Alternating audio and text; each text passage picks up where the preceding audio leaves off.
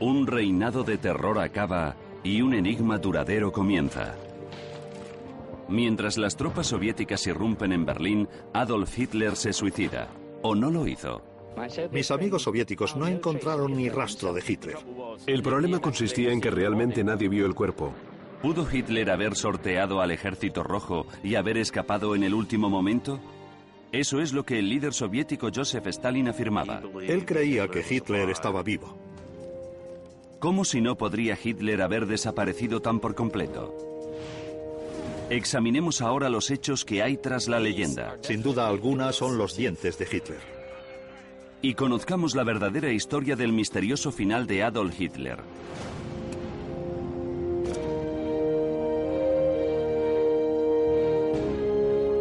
Secretos de la historia.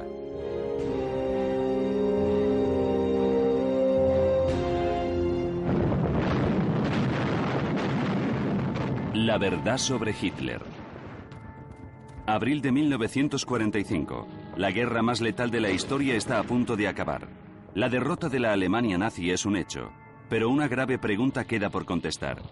¿Cuál será el destino del hombre que comenzó la contienda, Adolf Hitler? En sus manos un continente yace en ruinas y hay 10 millones de muertos. Para un mundo con neurosis de guerra, la campaña de destrucción de Hitler sin precedentes merece solamente un castigo, la muerte. Pero muchos temen que escapará de alguna manera. La prensa ya difunde historias sobre dobles que tomarían el lugar de Hitler permitiéndole escapar. Otras historias advierten que si Hitler vive, sublevará a una nueva generación para que cumpla lo que él no pudo alcanzar, la conquista de Europa. La gente temía que la guerra continuase. Lo último que deseaban era la desaparición de Hitler como líder y pensaban, Dios, aún no se ha acabado. No se acabará hasta que realmente le encontremos, hasta que sepamos que está realmente muerto. Estos temores son solo el principio. Mucho después del final de la guerra, el paradero de Hitler seguirá siendo un misterio. Los testimonios de testigos oculares claves y las evidencias forenses permanecerán enterrados durante medio siglo, mientras los rumores sobre la fuga de Hitler vuelan hacia todos los rincones del globo. Algunos de ellos emergieron en Madrid, donde se escuchaban historias sobre grandes submarinos que se estaban preparando en el norte para la fuga del gobierno nazi. Se iba a Japón. Japón es un destino obvio porque era aliado de Alemania. No solamente se hablaba de grandes nazis, incluso del mismo Adolf Hitler escapando a Argentina, sino que se decía que desde la misma Argentina habían montado una base secreta de submarinos en la Antártida. Los rumores encenderán la animosidad entre los vencedores de la guerra que se acusan entre ellos de esconder a Hitler. Décadas más tarde, algunos neonazis se aferrarán a estas historias como prueba de la invencibilidad de Hitler. ¿Es posible que Hitler pudiera haber escapado? ¿Qué le ocurrió realmente a Hitler al final de la guerra? El misterio comienza en Berlín. Abril de 1945. Cualquier vía de escape que Hitler tuviera se está cerrando rápidamente. Durante meses, los aliados se han enseñoreado de los cielos germanos, haciendo que los viajes aéreos sean mortales. Sus incesantes bombardeos han llenado de escombros las calles de Berlín, obstaculizando la fuga en automóvil. El ejército rojo se está acercando. Y nadie desea más arrestar a Hitler que el jefe soviético Joseph Stalin. No había duda alguna de que Stalin y los rusos querían tomar Berlín. Stalin pensaba que si podía capturar Berlín e incluso mejor capturar a Hitler, eso le colocaría en la cumbre de su inmenso poder.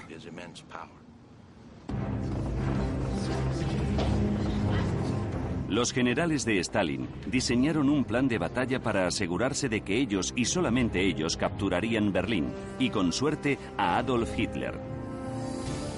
En vez de dirigirse al oeste y permitir a los americanos atacar desde el otro lado, rodearían la ciudad. el hombre que persiguen no escaparía fácilmente. Obstinado, Adolf Hitler está convencido de que su nación le ha traicionado perdiendo la guerra. Y está decidido a no ser capturado por Stalin. Ordena a sus hombres que luchen hasta la muerte. En lo que a Hitler concernía, la rendición nunca fue una opción. Era, por así decirlo, un jugador compulsivo y su idea de echar el resto, de lanzar sus últimos batallones, significaba que de alguna manera aún podía ganar al final.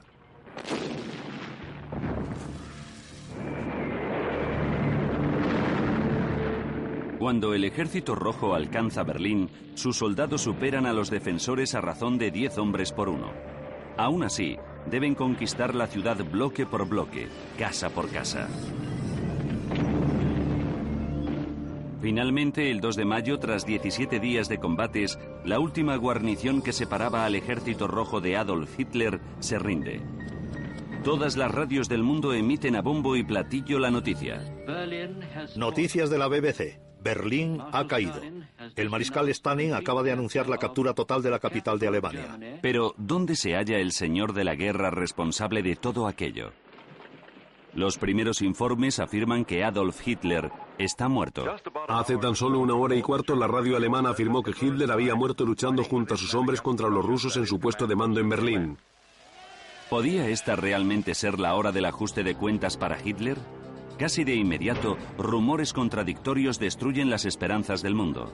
La prensa rusa se burla de que Hitler haya muerto luchando e insiste en que se había suicidado. Los norteamericanos afirman que Hitler estaba enfermo. Hay algunos informes que indican que Hitler murió a consecuencia de una apoplejía y hay otros que aseguran que Hitler no está en absoluto en Berlín, sino que ha permanecido oculto y que podría seguir vivo. Se dice que la historia alemana de su muerte no es más que un engaño para permitirle escapar. Una cosa resolvería el misterio. El cadáver de Hitler. Pero los días pasan y los rusos no encuentran cuerpo alguno. Seis días después del final de la batalla, los alemanes capitulan oficialmente. El mundo lo celebra. Y el ejército rojo aún no presenta cautivo o cadáver alguno, ni una prueba sólida del final de Hitler. En ese momento, los soldados rusos convocan a los cámaras ante esta escena cerca del cuartel general de Hitler, pero nuevamente las grandes esperanzas son destruidas. Sus doctores llegaron a la conclusión de que se trataba de un burdo doble de Hitler y no el mismo Hitler. Si esto es cierto, entonces toda pista sobre él ha desaparecido. Las noticias sobre el doble elevan las sospechas sobre el hecho de que el auténtico Hitler no está muerto, sino que ha escapado y el hombre sin identificar es un plan para permitirle huir. Un mes después de la rendición alemana, los soviéticos finalmente se pronuncian y la noticia sobrecoge al mundo. El general en jefe ruso, Georgy Sukov, afirma que sus hombres no han encontrado ni rastro de Hitler. El dictador alemán puede haberse esfumado en el último momento, y más aún, afirma Sukov, el jerarca nazi contrajo matrimonio antes de desaparecer. Es la primera vez que el público oye hablar de Eva Braun. Hubo una auténtica conspiración de silencio. Solo unas pocas personas del entorno de Hitler, aquellas que estaban junto a él, conocían su existencia y sus relaciones. Él siempre afirmó que estaba sacrificando su vida, que se estaba dando por entero a Alemania, que estaba casado con Alemania. De modo que la noticia de que el Führer se había casado realmente fue creída a duras penas. La revelación hace subir el rumor de la huida a niveles febriles. En opinión de muchas personas, casarse no es lo último que hace un hombre condenado. Las dudas sobre la muerte de Hitler llegan a los niveles más altos del gobierno norteamericano. Poco después de que el comandante norteamericano Dwight Eisenhower se entreviste con Sukov en Berlín, le comenta a un reportero que Hitler puede estar vivo todavía. Había mucha confusión. Los aliados no sabían dónde estaba y por lo tanto no sabían qué creer. Ante el mundo entero, parecía que una horrible pesadilla podía haberse convertido en realidad. Uno de los mayores villanos de la historia se ha burlado de los rusos, ha engañado al mundo y ha escapado.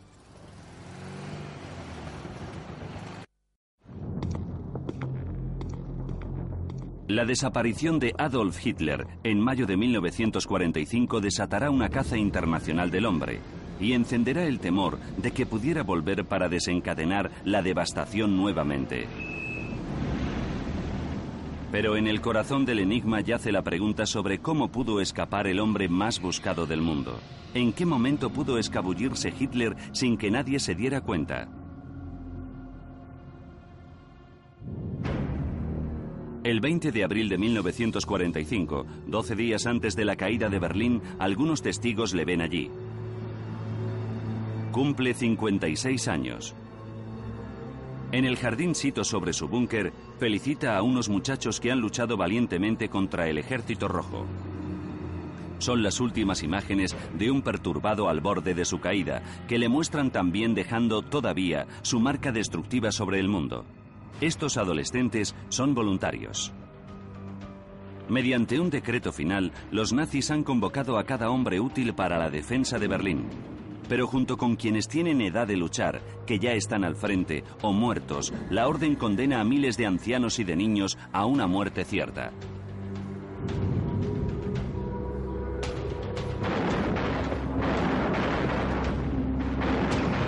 En otra implacable decisión, Hitler se ha negado a evacuar a las mujeres y a los niños de la ciudad. Hitler nunca consideró nada que no quisiera considerar. La posibilidad de cuidar realmente de la población civil nunca se le pasó por la cabeza. Millones de personas se refugian bajo las calles de la ciudad. Un explorador del Berlín subterráneo, Dietmar Arnold, ha investigado cómo sobrevivieron los abandonados a su suerte.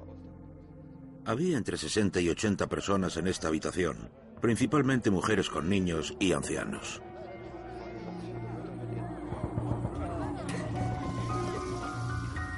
Cinco docenas de personas hacinadas en una habitación pensada para 20, sin comida, electricidad ni agua corriente. Las madres tenían que ir hasta las bombas de la calle para coger agua muy a menudo jamás volvían.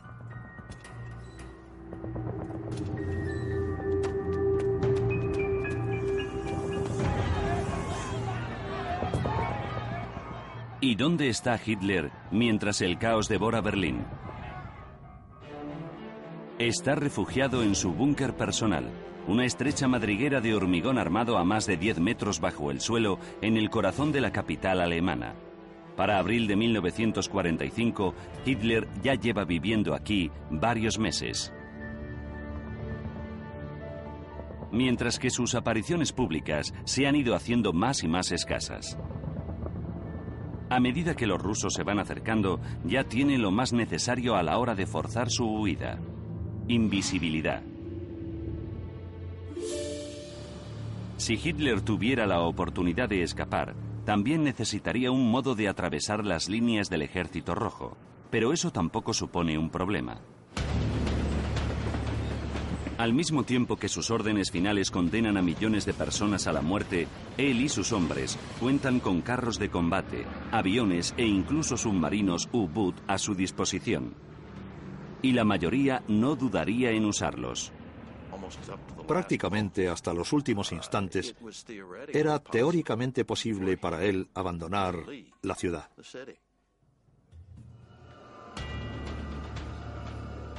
Después de felicitar a Hitler en Berlín por su cumpleaños, los máximos jerarcas nazis, Hermann Goering, jefe de la Fuerza Aérea, Heinrich Himmler, jefe de la SS, y Albert Speer, el ministro favorito de Hitler, abandonan la ciudad tan rápidamente como pueden. En total, 2.000 nazis abandonan Berlín y a su población civil. Adolf Hitler podría haberse unido al éxodo fácilmente. Los líderes del partido nazi usaron cualquier automóvil, avión o tren que pudieron encontrar para escapar. Todos ellos afirmaron tener buenas razones militares para salir de Berlín, pero básicamente estaban huyendo. Los hombres y los muchachos a quienes Hitler había ordenado luchar hasta la muerte desempeñan también su cometido que mantienen rutas de huida abiertas para los líderes en fuga. Los rusos no sellan las principales carreteras hacia el sur y el oeste hasta el 24 de abril. Tampoco toman el último de los aeródromos de la ciudad hasta el 27 de abril, una semana después de que Hitler fuese visto en público por última vez. Y Hitler cuenta con otras vías de escape. Siguiendo sus órdenes, los obreros convierten un bulevar del centro de Berlín en una pista de aterrizaje. El día 29 de abril, solo tres días antes de la caída de la ciudad, las tropas soviéticas se sorprenden al ver aparecer un pequeño biplaza. El avión rueda por la pista poniéndose a tiro de docenas de soldados enemigos. Y no hacen nada para pararlo. Esta aeronave apareció súbitamente y despegó ante sus ojos. Como se quedaron tan atónitos, no abrieron fuego hasta que fue demasiado tarde. Más tarde, estos hombres se preguntarían si habían dejado escapar a Adolf Hitler. De cualquier modo, en abril de 1945, el criminal más notable del siglo no encontraría refugio fácilmente. ¿A dónde se dirigiría Adolf Hitler? Desde luego no al este. Durante los tres años que duró la invasión de Rusia, los soldados alemanes saquearon y asesinaron a placer. De los 25 millones de personas muertas, la mayor parte eran civiles. Temerosos de la venganza soviética, miles de alemanes arriesgan sus vidas para alcanzar las líneas del frente norteamericano. La guerra en el este de Europa fue una guerra racial, diseñada para esclavizar o exterminar. Si este hombre hubiese huido, se habría dirigido al oeste. Pronto se producen avistamientos de Hitler por toda Europa Occidental. Un piloto nazi afirma haber llevado en secreto a su jefe hasta Dinamarca. Otro informe asegura que Hitler se hace pasar por un pastor en los Alpes o por un comerciante en un lujoso casino francés. Una de las historias más inquietantes llega desde Suecia asevera que Hitler y su novia Eva Braun tenían dos hijos y que huyeron para reunirse con ellos. El informe hace revivir los temores relativos a la camada de Hitler preparándose para dirigir la resurrección nazi. Para muchas personas, esta historia es una escalofriante prueba de que el apetito de destrucción de Hitler perdurará para siempre, incluso aunque adopte otra forma era contemplado en Occidente como si fuera algo, algo más allá de lo humano, algo ciertamente demoníaco. ¿Era posible realmente que muriera? En julio de 1945 las preguntas sobre el paradero de Hitler se convierten en más que rumores. Se transforman rápidamente en un arma propagandística. Cuando los vencedores de la guerra se reúnen fuera de Berlín, Joseph Stalin insiste en que Hitler está vivo. Sugiere que el líder alemán escapó a Japón en un submarino U-Boot. O quizás a España, donde gobierna todavía el último fascista de Europa, Francisco Franco. Las acusaciones son una animosa señal de que Stalin usará la desaparición de Hitler para desconcertar a sus enemigos. Como hacía usualmente Stalin imitando a la Esfinge, quería mantener a todo el mundo haciéndose preguntas, para prolongar la incertidumbre entre las personas de su entorno y, desde luego, entre los líderes mundiales, apeló a su vanidad y a su muy retorcido sentido del humor. En ese momento, aparece una intrigante pista que sugiere que Stalin pudiera estar tramando algo. Un U-boot alemán arriba a un puerto extranjero no en Japón, ni en España, sino en la nación sudamericana de Argentina. Argentina había sido el último país sudamericano en entrar en guerra. Era un lugar con una enorme colonia de inmigrantes alemanes. Juan Domingo Perón, presidente de Argentina, es un abierto admirador del régimen de Hitler y el país ya es la residencia de muchos poderosos nazis. Durante los años siguientes llegarán muchos más. incluyendo a los criminales de guerra en busca y captura, Adolf Eichmann, arquitecto de los campos de la muerte, y Joseph Mengele, conocido como el ángel de la muerte de Auschwitz. ¿Planeaba Hitler unirse con su banda en Argentina y tramar con ellos su retorno?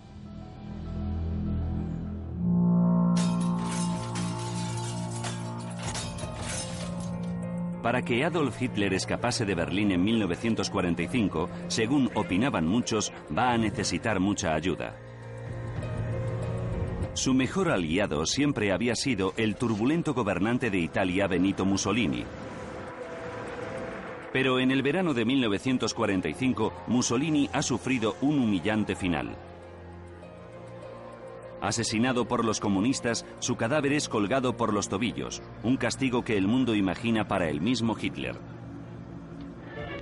Una degradación final. Mussolini y su doncella cuelgan de las tuberías de una gasolinera mientras Teracci, uno de sus verdugos, les muestra, no hay nada que lamentar. El otro gran amigo de Hitler en Europa, el español Francisco Franco, se mantiene precariamente en el poder. Pero Argentina ha caído recientemente bajo el imperio de su derechista ejército dirigido por Juan Domingo Perón. Aún así, en un primer momento nadie sospecha que Perón haya acogido a Hitler.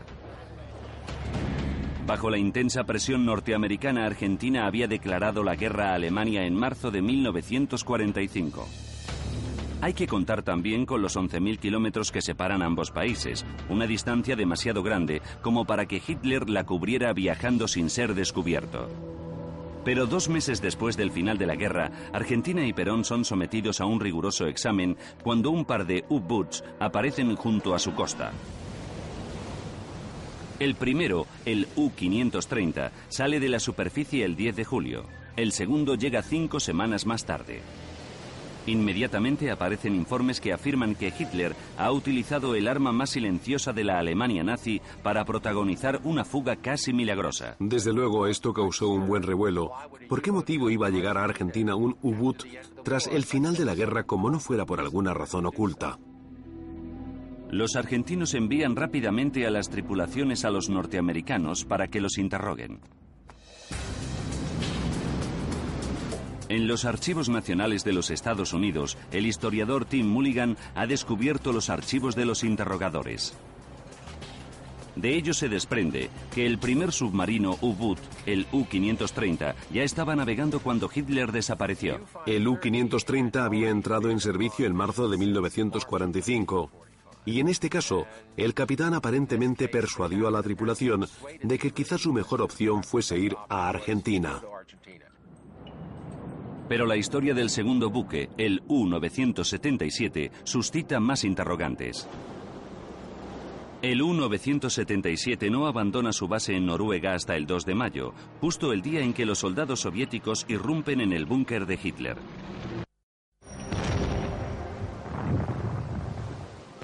Alemania había invadido Noruega en 1940 y en mayo de 1945 su ejército todavía ocupa el país. Si Hitler tuvo éxito en huir volando de Berlín, como sugieren los rusos, pudo escapar a Noruega. Allí pudo subir a bordo del submarino U-977 antes de que zarpase el 2 de mayo con órdenes de patrullar el Atlántico Norte. El U-977 no es el único U-Boot que hay en el mar al finalizar la guerra. Cuando se enteran de que Alemania ha capitulado, la mayoría de ellos se rinden. Pero el U-977 no lo hace hasta dos meses y medio después. En conjunto estuvieron en el mar 105 días. Por contra, la patrulla submarina más larga de un U-Boot durante la Segunda Guerra Mundial duró solo 84 días. Un viaje tan largo lleva a muchos a creer que el U-977 se desvió de su ruta. Quizás se dirigió al sur de Argentina o incluso a la Antártida y desembarcó a Hitler antes de rendirse. Repentinamente, Sudamérica rebosa de avistamientos de Hitler. Los indicios se amontonan en los cuarteles generales del FBI en Washington y hacen sonar las señales de alarma tan alto como para llegar a la oficina del director J. Edgar Hoover. Adolf Hitler se encuentra en un rancho a 450 millas al noroeste de Buenos Aires. Está en Bogotá, Colombia. Habitación 1027, Hotel Continental, Argentina. Los rumores alertan sobre ricos simpatizantes nazis y sobre escondites secretos donde Hitler se oculta. Temiendo que el partido nazi de Hitler pudiera resurgir en las Américas, los agentes del FBI pasarán la siguiente década investigando el caso y elaborando un archivo de más de 700 páginas.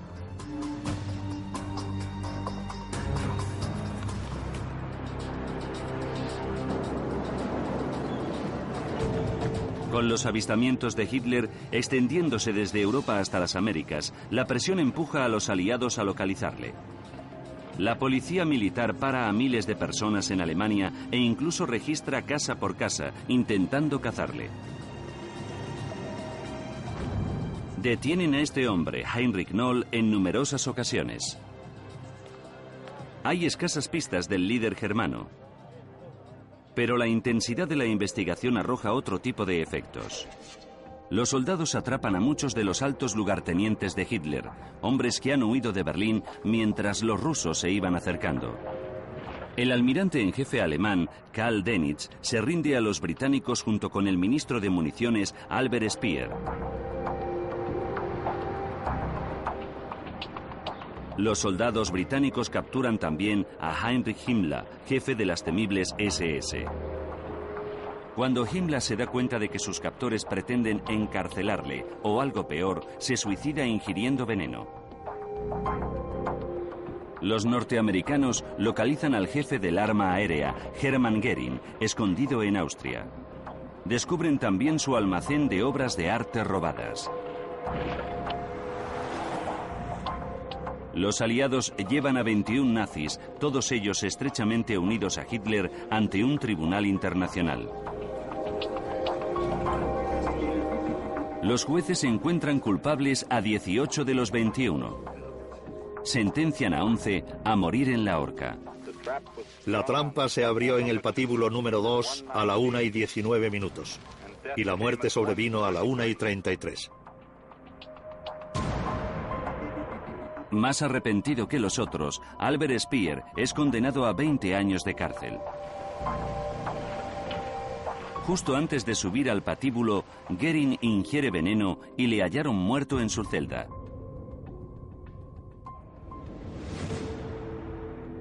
Por toda Europa, los nazis y sus colaboradores sufren una violenta venganza.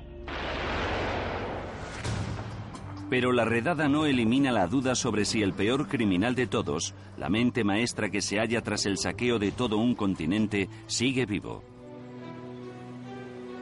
En el otoño de 1945, las pistas del paradero de Adolf Hitler se están perdiendo. Y el líder soviético Joseph Stalin se impacienta cada vez más porque su peor enemigo está aún vivo aparentemente. Para reforzar su imagen y la causa comunista, enfurece a sus aliados de los tiempos de la guerra, sugiriendo que esconden a Hitler. Stalin usó todos los métodos a su alcance para de alguna manera asociar a los aliados con Hitler. Lo que intentaba era sugerir que los aliados occidentales, por ser capitalistas, eran de hecho partidarios secretos de los nazis. Los contactos entre Gran Bretaña y la Unión Soviética pronto se hacen fríos como el hielo. En ese momento, los rusos formulan su acusación más importante. Un periódico soviético afirma que Adolf Hitler está viviendo en la zona de Alemania ocupada por los británicos, en la comodidad de un castillo. Los líderes británicos se enfurecen. Esto se tomó muy a pecho en Londres. Era una acusación muy clara que creo que hacía aparecer a los británicos como si fueran criminales ordenan una investigación sobre la misteriosa desaparición de Hitler. Pero Stalin se niega a ayudar. No permitirá a los investigadores británicos interrogar a los miembros del Estado Mayor de Hitler presos en Moscú. Los líderes nazis capturados por Occidente no pueden asegurar qué le ocurrió a Hitler. El jefe de la Fuerza Aérea, Hermann Goering, declara a la prensa que la última vez que vio a Hitler en Berlín estaba vivo. No obstante, estos prisioneros pueden contestar a una pregunta crucial. ¿Cuáles eran los propósitos de Hitler? Tenía los medios para escapar. Tenía la oportunidad. ¿Tenía el deseo de hacerlo? Los testigos afirman haber visto a Hitler el día de su cumpleaños, 20 de abril, y haberle urgido a que escapara. La respuesta de Hitler se quedaría en Berlín. Al final de la guerra, los testigos aseveran que Hitler era un hombre totalmente distinto del omnipotente Salvador que afirmaba ser. Caminaba tambaleándose y su brazo temblaba violentamente. En ese momento en particular Hitler se encontraba muy mal, estaba completamente encorvado y además parecía ser 20 años más viejo según comentaron quienes le rodeaban. Si Adolf Hitler hubiera decidido abandonar Berlín, parecía estar demasiado enfermo como para llegar muy lejos. Un arresto producido en diciembre de 1945 ofrece a los investigadores británicos otra pieza del rompecabezas. Arthur Axman había dirigido las juventudes hitlerianas, los adolescentes reclutados para la causa nazi. Dijo que estuvo en el búnker de Hitler el 30 de abril y que vio a Adolf Hitler muerto.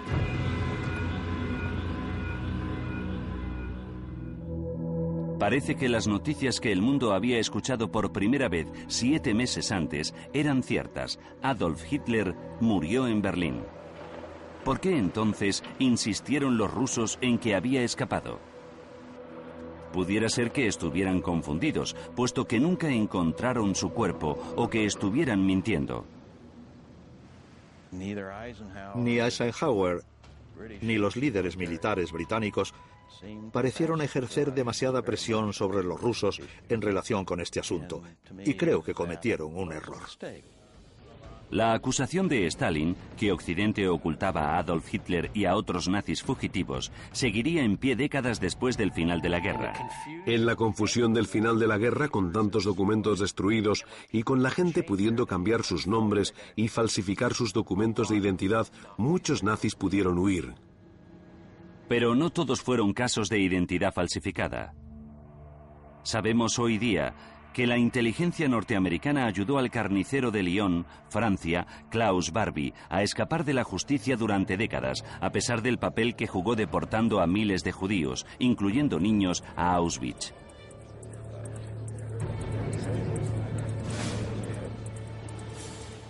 ¿Habrían ido tan lejos las autoridades de Occidente como para proteger a Adolf Hitler?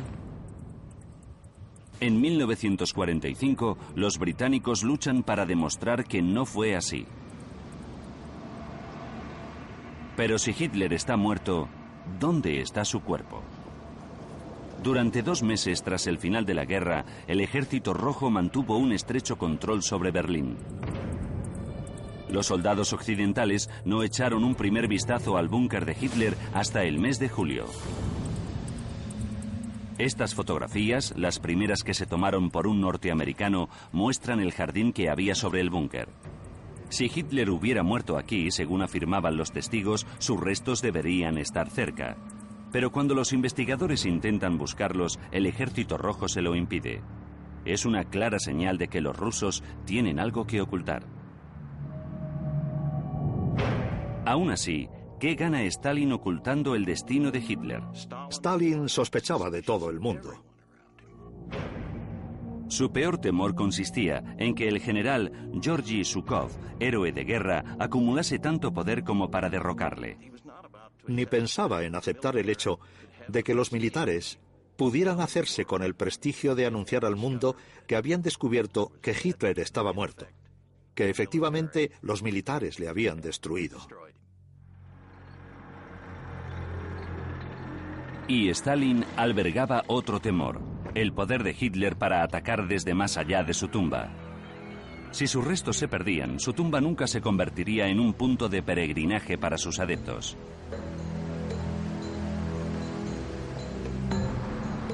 Stalin se implicó tanto en el mito de la fuga que incluso se fue a su propia tumba sin reconocer nunca la verdad. Personalmente, creo que se convenció a sí mismo de que Hitler estaba vivo. En el transcurso de los años posteriores a la muerte de Stalin, los detalles sobre el final de Hitler comenzaron a aflorar lentamente. En los años 50, los soviéticos liberaron a Rokus Mies y a ayudantes cercanos de Hitler, permitiéndoles contar sus historias. Pero la pantalla urdida por Stalin era tan densa que los rusos no abrirían sus archivos hasta la desintegración de la Unión Soviética.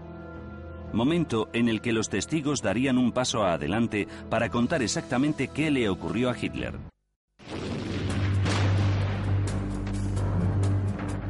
A últimos de abril de 1945, mientras el ejército rojo rodea Berlín, Adolf Hitler no tiene más opción que huir o caer en las manos de su peor enemigo, Joseph Stalin.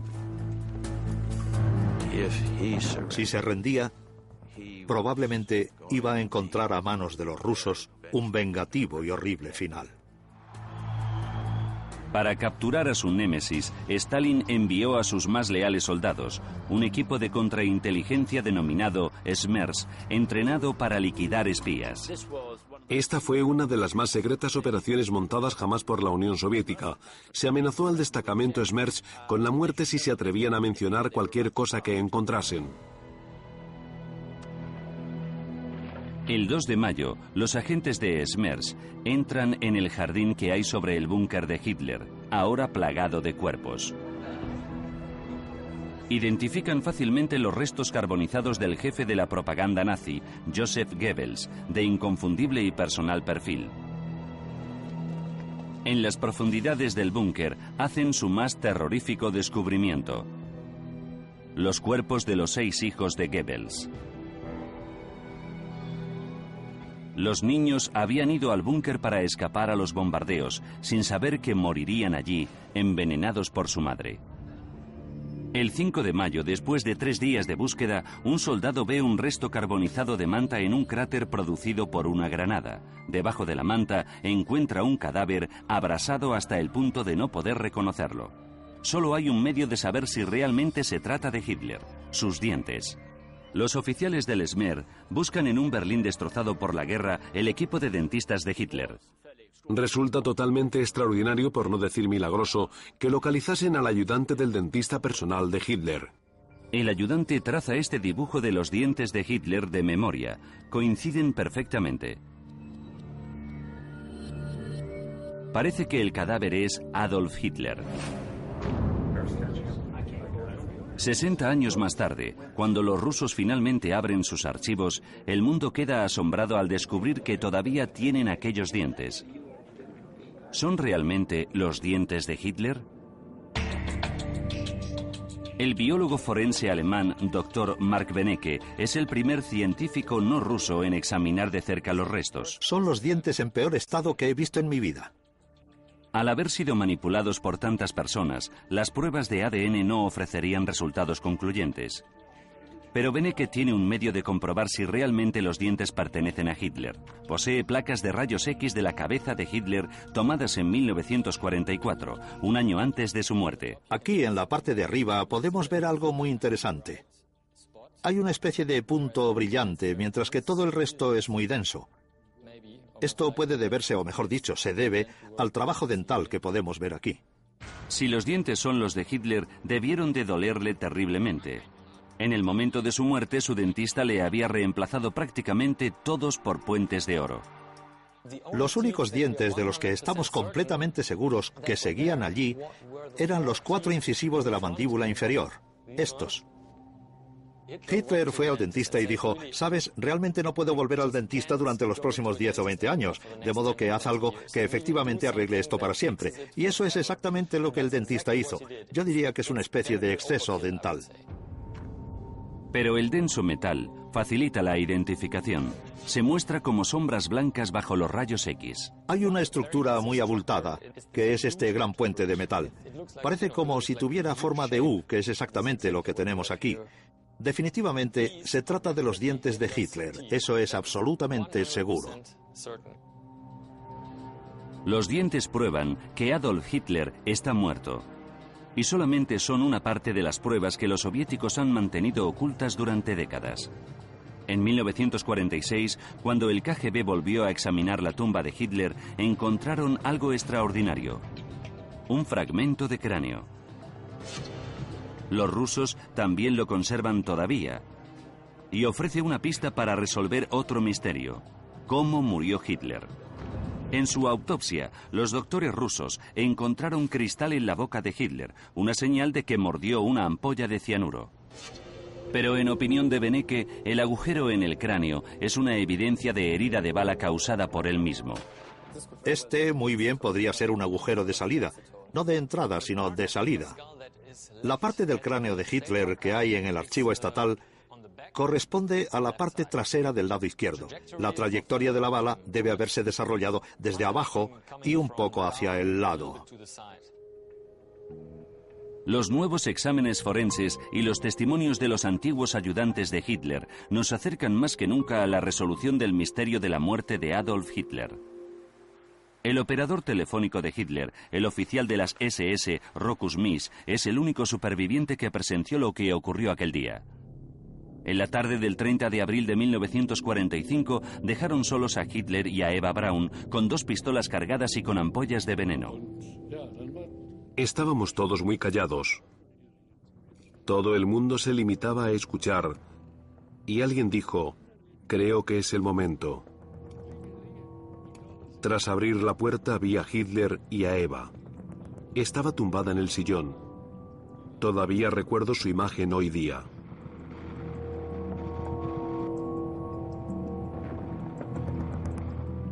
Eva Braun había tomado veneno. La mayoría cree que Hitler se pegó un tiro, pero ni Misch ni cualquier otro testigo le examinaron realmente. ¿Podría también haber ingerido veneno según afirmaban los rusos? A Hitler le aterrorizaba que los rusos le capturasen. Para no dejar nada al azar, decidió hacer ambas cosas simultáneamente, pegarse un tiro y tomar veneno. El veneno pudo no haber matado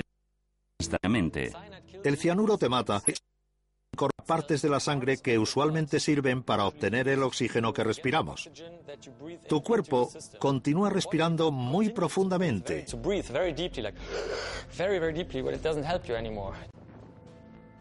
Hitler pudo haber tenido tiempo aún para tomar su pistola y disparar. Adolf Hitler nunca intentó escapar de Berlín. Siguió con su cruel senda de destrucción hasta que acabó con todo lo que aseguraba amar, incluso con Alemania. Realmente creía que Alemania moriría con él. Él era su encarnación. Iba a suicidarse. Alemania moriría también. Incluso las últimas órdenes de Hitler llamaban a la destrucción de su propio cuerpo. Los ayudantes, ya fallecidos, han descrito lo que ocurrió. Los hombres llevan el cadáver de Hitler al jardín que había sobre el búnker. Lo empapan con 189 litros de gasolina. Sus órdenes son quemarlo completamente de modo que Stalin jamás pueda exhibirlo. Pero con la guerra rugiendo más allá de las tapias del jardín, los hombres se vieron obligados a refugiarse antes de acabar su trabajo.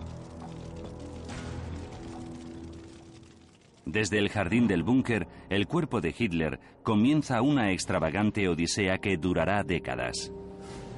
El agente del KGB retirado, Sergei Kondrachov, ha aparecido recientemente para explicar ese misterio y por qué él ayudó a esconder la verdad durante 50 años. En aquel momento había gente que no quería abandonar la búsqueda de los restos para erigir probablemente un altar. Joseph Stalin podía haber destruido a su peor enemigo para siempre, pero no lo hizo. En vez de eso, tuvo a sus hombres ocupados con el cuerpo. No sabían cómo actuar, no se les dieron instrucciones sobre qué hacer si descubrían el cuerpo de Hitler, de modo que tenían que mantenerlo en secreto. Al mismo tiempo podrían querer cambiar su conducta y repentinamente ponerlo en conocimiento de todo el mundo. El ejército rojo mete los restos de Hitler en una caja de munición y los entierra.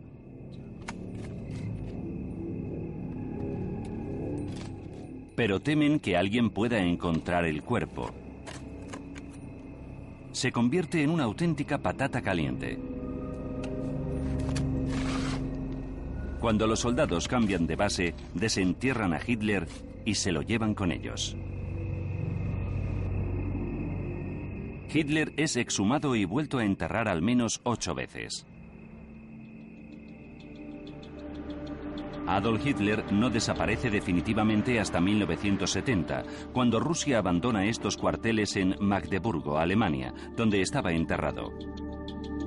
Moscú ordena a Sergei Kondrachov, en ese momento jefe del KGB en Berlín Oriental, desenterrar a Hitler por última vez. Desenterramos finalmente la caja. La quemamos hasta convertirla en cenizas y las tiramos por la alcantarilla. Desde allí, un río de la Alemania Oriental llevó a Adolf Hitler hasta el mar.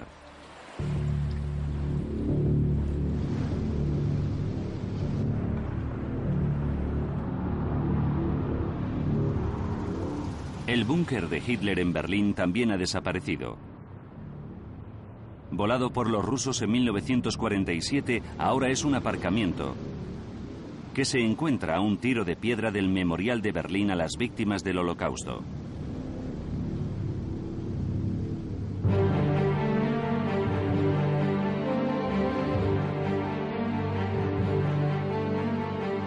En la actualidad la mayoría de nosotros aceptamos fácilmente que Adolf Hitler murió en Berlín en 1945, pero puesto que millones de personas le temieron tanto en su día, la idea de su fuga llena sus corazones de terror. Y hoy día, en distintas formas, él aún está vivo. Hitler sigue siendo un mesías para una minoría de extrema derecha, y mientras es un fantasma que vaga por las pesadillas del resto de nosotros. El mundo realmente nunca pudo vengarse. Si hubiera seguido vivo, siempre habría habido la oportunidad de eliminarle de alguna manera. El deseo de creer en la fuga de Adolf Hitler es un testamento no relacionado con lo que podría haber ocurrido, sino con la sobrecogedora magnitud de sus crímenes.